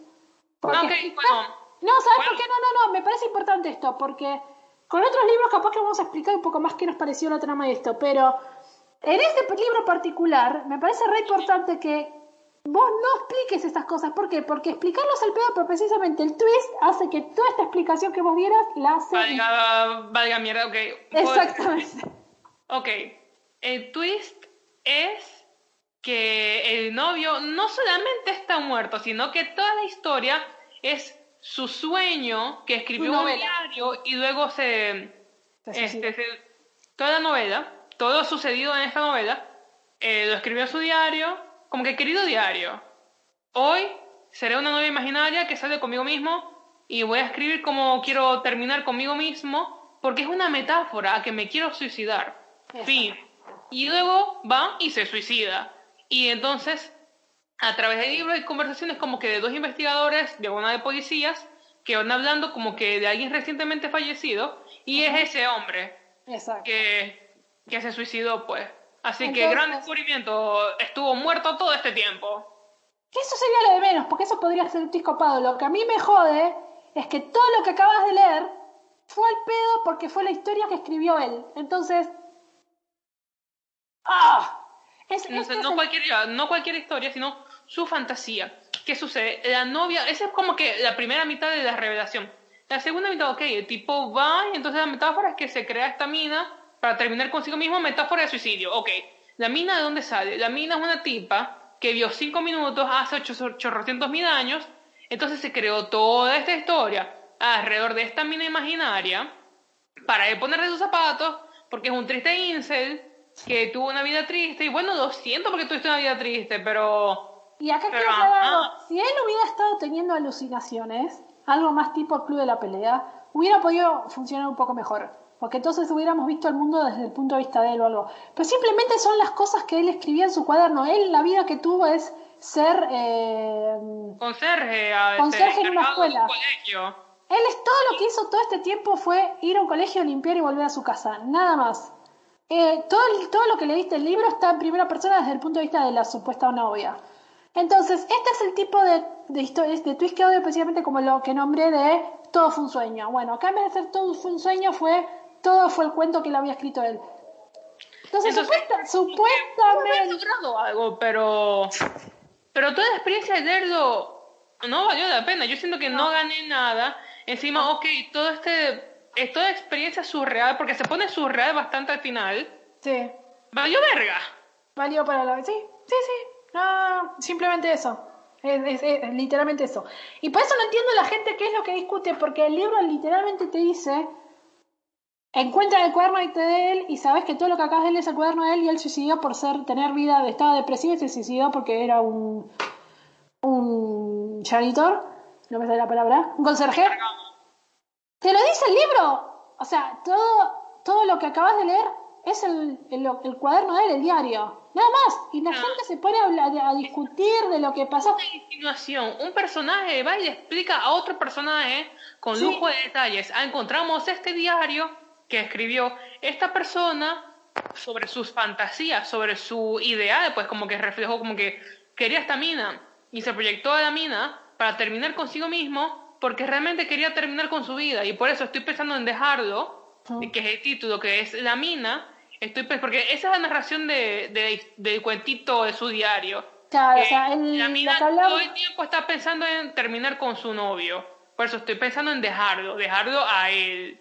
Claro, el, el juego de palabras es que el título parece que la mina quiere terminar la relación y se refiere más a tener que eh, en, en dejarlo, es, en- porque es, estoy pensando en terminar las cosas, dice, en, en inglés dice, que eso puede significar ending things, puede ser, bueno, quiero cortar la relación, pero se refiere a que él quiere terminar con su vida. Por eso el juego de palabras y por eso mi respeto hacia el traductor. Tuvo que tomar una decisión y me parece que tomó decisión correcta. Amén. Sí, sí, sí. Eh. Entonces, bueno. Así que todo eso sufren porque encima yo lo odio más porque estaba en un momento como que medio vulnerable de mi vida. Y si bien a Andy le causó bastante diferencia, a mí me hizo entrar en un episodio depresivo bastante fuerte. Oh. Porque el libro, el libro es bastante opresivo en cuanto a su ambiente y de cierta manera puede llegar a ser absorbente. Entonces te pone la mente de la mina, mina entre comillas, de, esta, de esta fantasía, de esta... Dice, como estoy pensando en dejarlo, que mi vida, porque encima, ya, ahorita voy a, no, pongo un pin, ya va, volviendo. O sea, es bastante opresivo y mina sepa que quiero terminar con él, tiene todas estas cosas, pero ah, no es suficiente. Encima, las conversaciones interminables, como que hacen un bodrio y te desanima, son un bajón, y yo, ay, basta. Y ok, otra parte que me disgustó mucho es que hay cierto punto de trama que nada que ver con nada, que la parte donde el autor como que intenta forzar el hecho de venderte el concepto de como horror, es que está este otro personaje que se insinúa llamado el llamante o de Calder, Mm. que es como que la mina va diciendo como que otra vez me está llamando esta persona desconocida, que me llama y que cada tanto en cada punto de mi vida como que me vigila. Y es como que, ah, entonces la mina lo está siguiendo a alguien. Y por eso se quiere terminar con el novio, para no ponerlo en peligro, porque quiere lidiar con ese problema. Y eso no llega a nada. Nada llega a nada. Entonces, ahora que ya saben cuál es el spoiler, puedo nombrar porque. Eh, porque, por ejemplo, la metáfora de haberte hecho una. de que él haya. Por eso digo, esto podría haber funcionado bien, porque la idea no es mala. Que él haya puesto su idea de suicidarse dentro eh, de una ilusión de una mujer que quiere terminar su relación con él, no es mala metáfora. Pero si hubiera sido una alucinación que él tiene, podría haber sido una historia muy buena. Pero uno, como dije, fue una historia que él está escribiendo. Y dos, y lo más importante, es que esa no es la única metáfora. Porque si esa hubiera sido la única metáfora que, él hubi- que hubiéramos visto, el mundo de él, a través de los mundos de ella, que representa su depresión, hubiera sido algo muy grosso. Pero durante No pero durante la historia pasan un montón de cosas raras, random, aleatorias, de tipo pseudo terror. Y por eso lo comparé con la película La Celda. porque es tipo, oh, mirá, sangre en las paredes y cosas raras en el granero.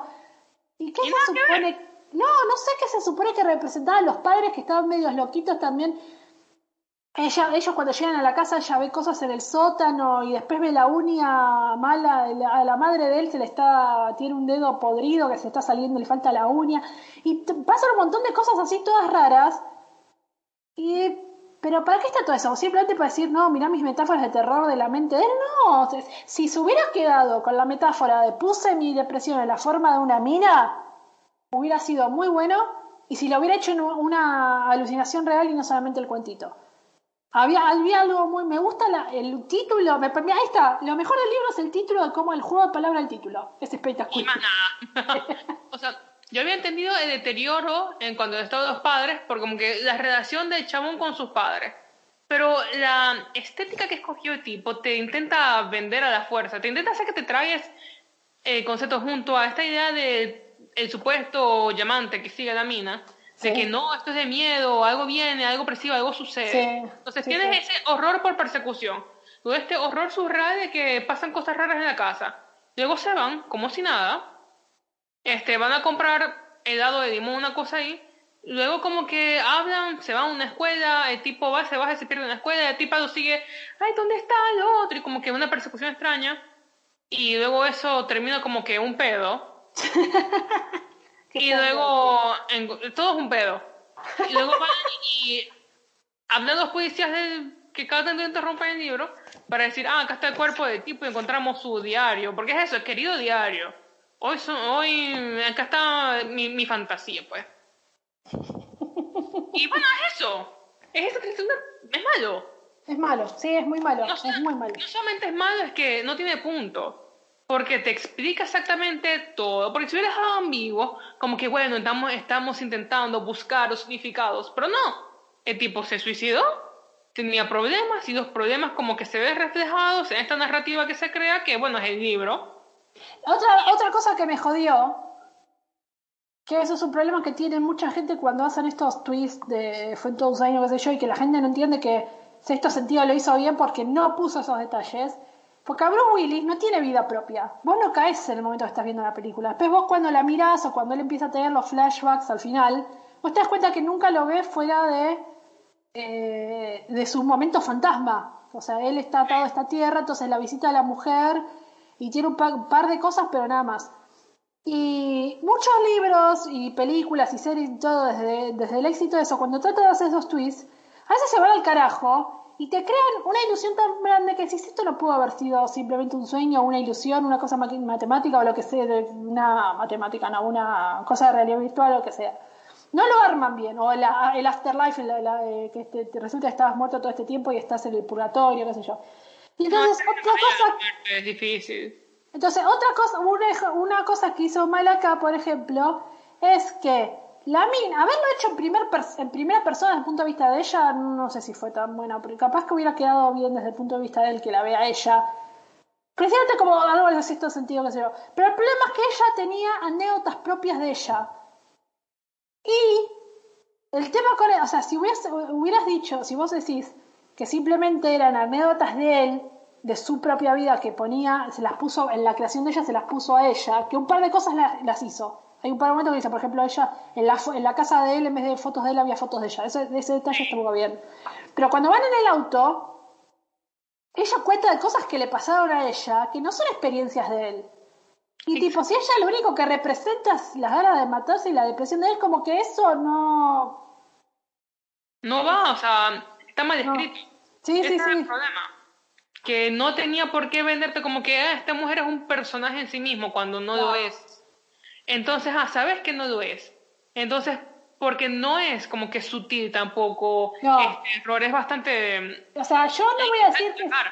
No voy a decir que me esperaba este, este final, porque no soy de los que suele adivinar twists, no voy a hacerme esa persona, ah, no, desde, yo sabía desde el principio. No, no voy a decir que adivinaba que iba a pasar esto exactamente, pero hay algo que sí todos sabemos, y vos desde el principio sabes de que este no va a ser un libro simplemente de relaciones, porque precisamente como están pasando cosas raras, ella se escucha a sí misma en el teléfono y qué sé yo, como que uno empieza a sospechar que va a haber un twist tipo que está loca o que está teniendo alucinaciones. O sea, vos presenté, presenté no, tenés un presentimiento que va a ir por esa mano. No adiviné que iba a hacer esto, pero... Yo siento que el tipo como que intentó en un momento forzar la idea de que el que llamaba tanto era el novio. Como que intentaba ponerte cualquier cosa sobre la mesa para distraerte de que él mismo reveló el final cuando dijo, la mina entra a la casa para poner de escena.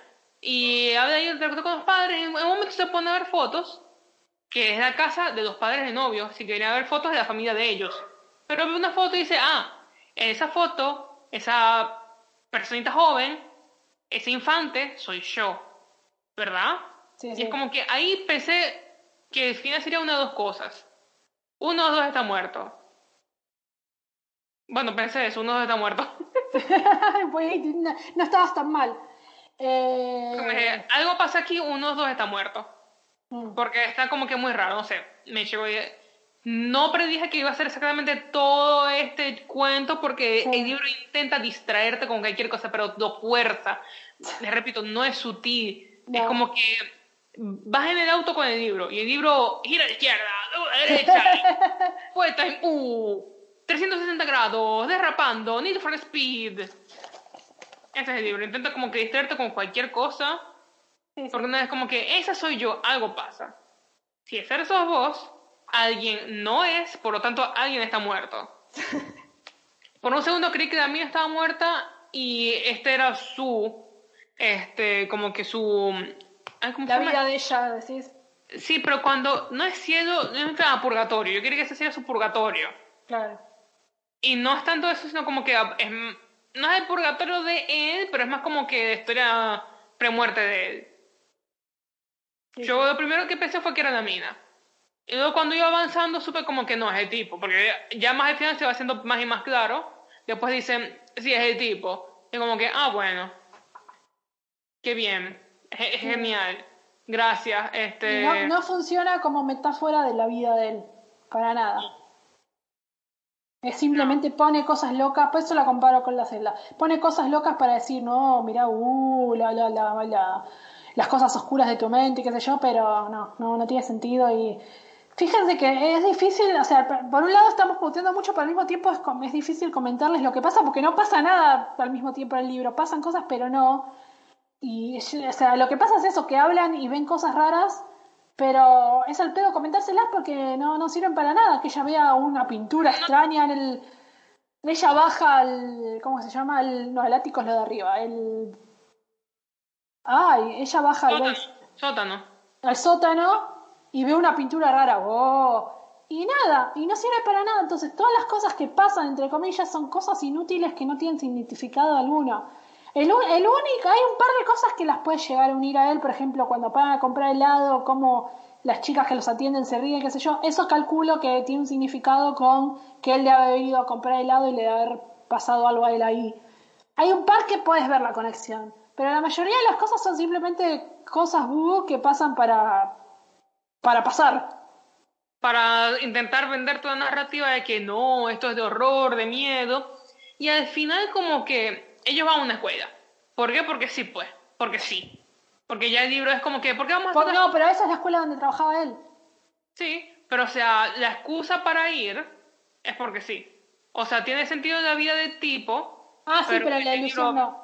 Sí, en la ilusión van porque, bueno, vamos porque sí. El tipo va, se va a hacer corriendo a mi nava, entonces las secuencias muy Silent Hill. Todo me escondo, me persiguen, ¿quién me persigue? No lo encuentro, me encuentro un par de cosas. Y ahí termina. Es como que, ok, ¿qué es esto? ¿Por qué de verdad hasta el final claro, intenta un miedo que... ¿A qué, ¿A qué le tengo miedo? ¿De qué estás huyendo? ¿Qué pasa? Baja, calmate. Ay, no, no, no, no. Es... ¡Ah! Fue muy pérdida de tiempo este libro. Menos mal que fue cortito, que sea. Es lo, Dos cosas buenas, el título y que es corto. Exactamente. y podría haber sido más corto y no cambiaba nada. Podría no existir y no cambiaba nada. Es más, no, ¿saben qué? Lo estoy pensando ahora. Si hubiera sido un cuento, capaz que no me enojaba tanto. Porque hubiera, sido, porque hubiera sido simplemente un juego, no hubiera sentido, no hubiera sido no me hubieras dado toda una historia de un viaje de una mina que se siente inútil. Si solamente hubiera sido que él estaba tomándose un cafecito con ella, hubiera sido un cuento de dos páginas, y ahí ves que el, cafecito con ella era simplemente la ilusión de él. Ahí me parece que hubiera quedado bien, porque era simplemente ese toquecito de, uy, mira la depresión de él. Si hubiera sido un cuento, creo que lo compraba, pero así como libro no funcionó para nada. Es malo, en varios niveles. Sí. Está más allá del bien y el mal. ¿Lo recomendamos? No, no. A lo sumo si quieren y porque tienen demasiada curiosidad, pero igual tampoco si quieren vean la peli. No la vimos, no puedo opinar si es buena o mala. Sé que cambiaron algunas cosas. Mi prima la vi y lo que tiene que decir es que también la hizo sentir muy mal. Ah, bien. Sentir bastante sé un poco, juega un poco más con el lado terrorífico, es lo tengo entendido, pero tampoco como... como que intenta resolver un par de problemas del libro. Tampoco es que tuvo mucho. Fíjense que yo no sabía que tenía película hasta que no me puse a leer el libro y puse a investigar para ver qué onda este libro. Y cuando abrí para ver qué es el libro, me decía, como la adaptación ahora en Netflix, si no, ni me enteraba. O sea, la gente no la está hablando, no es como otras cosas. A veces Netflix saca cosas y todo el mundo se pone a hablar. Pero esta yo, si no googleaba el libro, no me enteraba que existía. Así que. No, obviamente no siempre que algo sea popular o impopular significa verdad, ser, verdaderamente sea malo o bueno, pero para que tengan una perspectiva de las cosas, como que ¿Qué quieren que les diga? La verdad, eh, sentimos que fue una, una pérdida de tiempo este libro. En mi opinión es una película para gente que quiere creerse inteligente, pero que sabe que no lo es. es, es un libro para gente que quiere sentirse inteligente, porque sí, te hace, ah, mira todas estas cosas, empieza a conectar las teorías, tal, y después te explica todo, y aún así encuentras una población de pelotudos que tienen que, o antes de la película. O sea, gente que se queda con... Porque si fuera con la película te lo entiendo, porque la película queda ambigua. Eso lo sé. Pero el libro te explica el final y aún así hay gente que tiene que ir a sentarse a buscar la cuarta, la quinta pata del gato cuando el libro te explicó. ya sabes por qué pasó el libro, ya sabes por qué existe así como existe. No hay nada que entender. Y aún así ellos van y buscan entenderlo, porque es un libro para ese tipo de gente que tienen que buscarle significados a las cosas donde no los tienen, porque no son ah. inconformes, igual que el protagonista del libro, y probablemente igual que la... no voy a decir nada. Dejémoslo ahí, dejémoslo ahí. Es el cuñado de un gobernador. no. Después viene Islandia por mí, como que bueno... Ah, no, para que que fue una pérdida de tiempo es importante, porque hay muchas veces que decís, eh, no me gustó, pero bueno, tuve una experiencia, algo, y no, no, la verdad literalmente fue... Es muy raro que yo te diga que algo fue una pérdida de tiempo. Tal vez pues, también porque yo suelo dejar que si algo no me gusta lo dejo al principio y ya entonces no suelo perder tiempo con los libros. Pero este posta... Este es una pérdida de tiempo y notable. Sí, sí. O sea, no tenemos ni una buena... O sea, realmente de la historia en sí y de cómo está escrito no tenemos nada bueno que decir. Nada. Para que se den cuenta de algo, de lo me que era, el, porque yo le digo, a mí me agarró bronca al final, pero durante el libro yo estaba con indiferencia total. Yo suelo, yo no suelo tomar notas para mí misma cuando leo cosas normales o miro pelis, yo no soy de tomar notas. Empecé a tomar notas solamente para los libros que leo para el podcast. Y generalmente, por ejemplo, Frank, Frankenstein tenía la misma hoja escrita de los dos lares, a pesar que no me gustó, pero yo tenía un montón de notas. Una de mis notas era ¡Ah! Pero era una nota. Acá tengo seis oraciones arriba de toda la hojita en una sola cara y nada más. Es todo lo que anoté. Porque no, no, no hay reposta que la, la, historia principal no tiene nada para comentar. Es gente hablando y con cosas spooky que pasan cada tanto, pero.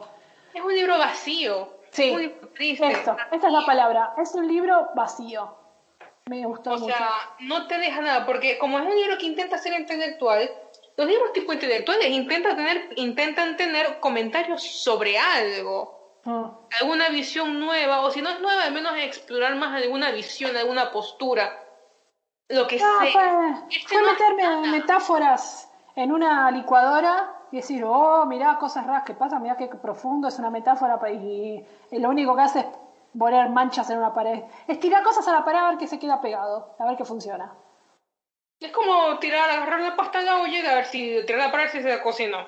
¿Mira? La tiro, Manona, mira cómo tira la pasta. Ahí va. es la banana pegada a la pared con cinta. Sí. Eso. Eso es, literalmente es eso. Malísimo, lo odio. O sea, mi odio también es como que de una persona que me metió en un episodio de depresión porque yo andaba vulnerable y como era corto me dije, ay, no pasa nada.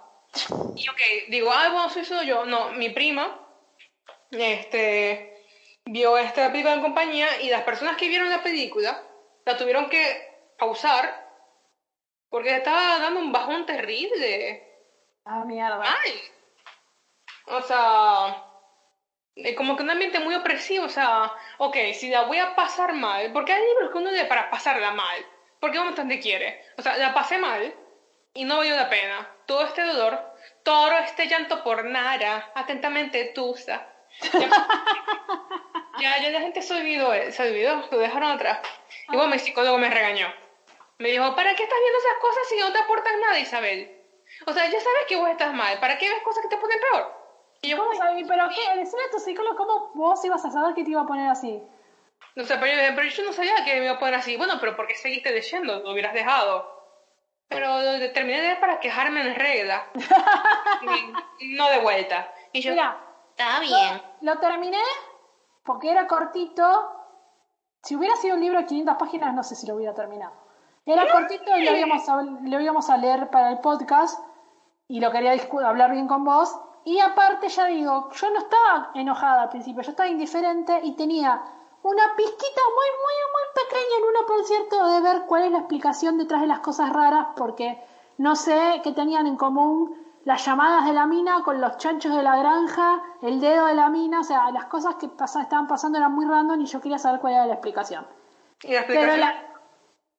Pero la, la curiosidad era muy mínima, era simplemente, bueno, vamos a ver qué onda, pero estaba muy indiferente y es cortito y fácil leer.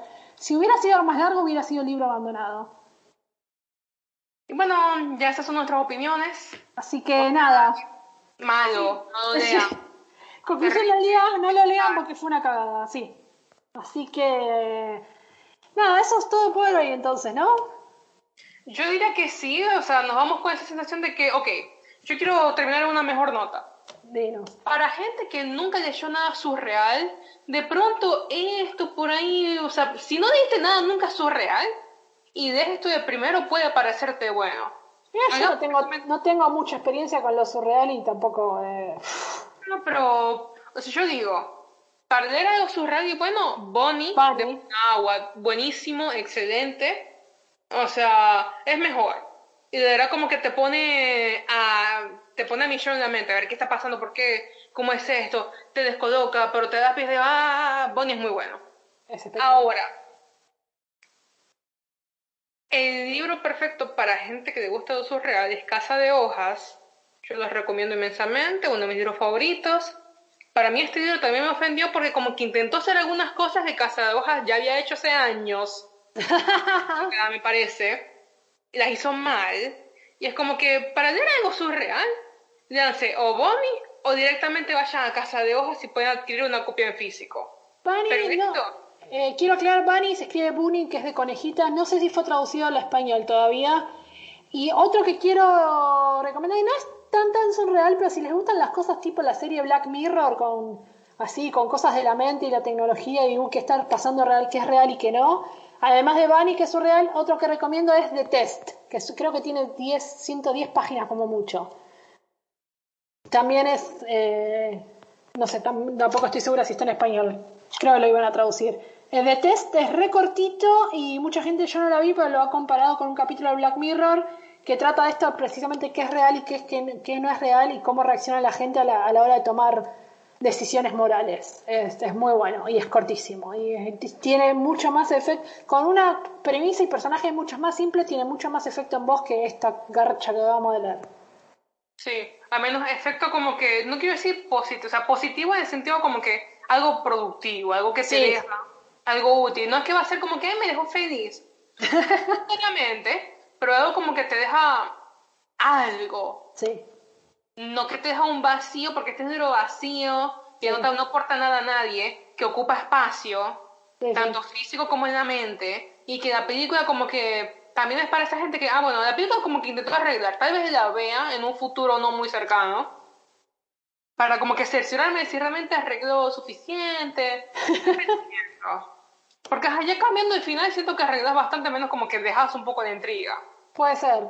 Ya saliendo de la mente de la mina.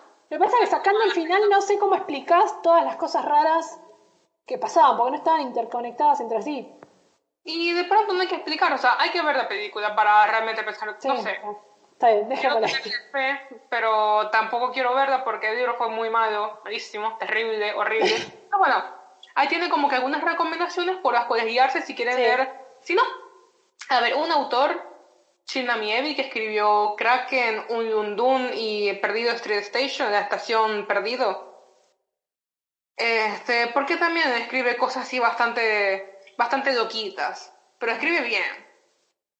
Entonces, ahí tienen cosas que leer en lugar de esto. No digan que no, no, intentamos salvarlos. Ah, el otro, leí uno solo hasta él, pero que me dijeron que juega mucho con estos temas también es Philip K. Dick, que lo han de conocer por eh, Sueña los androides con ovejas eléctricas, más conocido como la película Blade Runner, eh, yo leí solamente Sueñan los androides, que también juegan con muchos de estos temas de qué es real y qué no, y qué sé yo.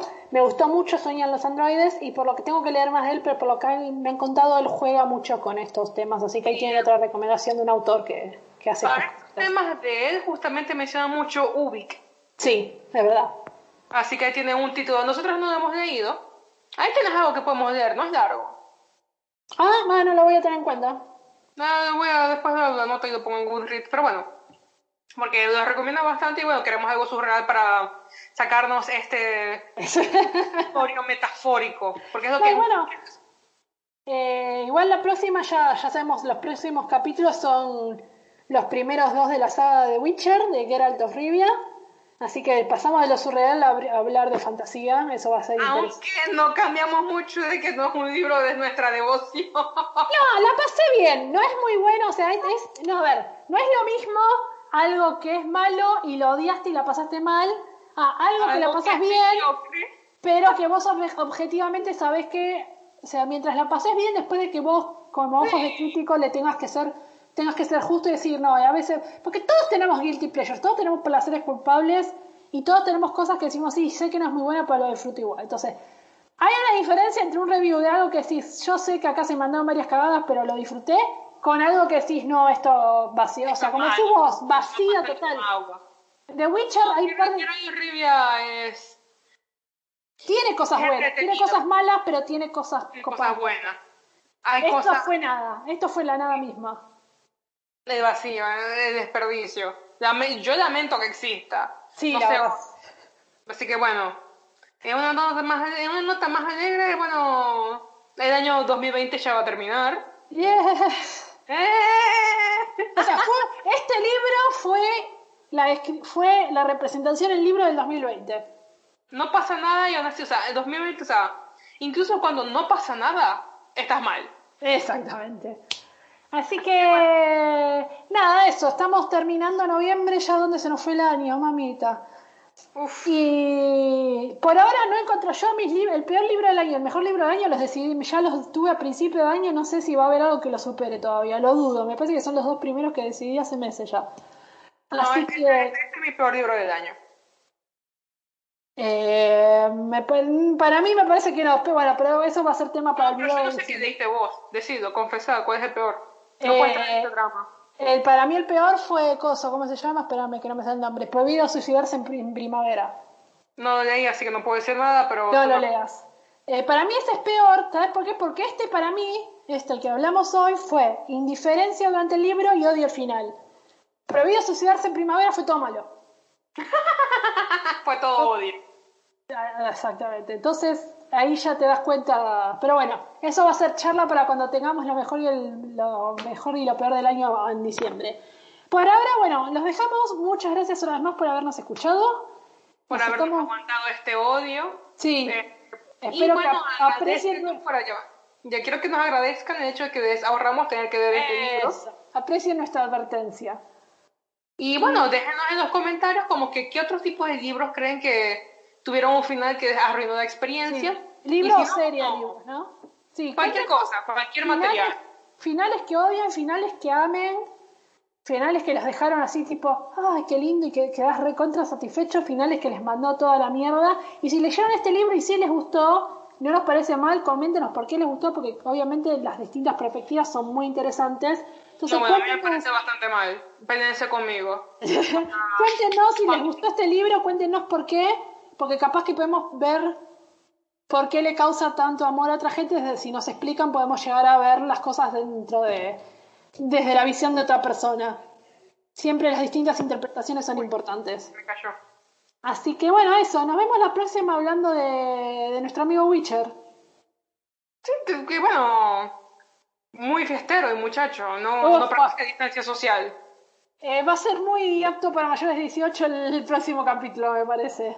Sí, ese hombre. Así que Yo- nada, yo los estamos esperando. Mientras tanto, también están todos nuestros links en la descripción a Instagram, Twitter. Siempre pásense y déjenos comentarios que nos gusta hablar con la gente. Nos vemos la próxima. Besotes. Chao.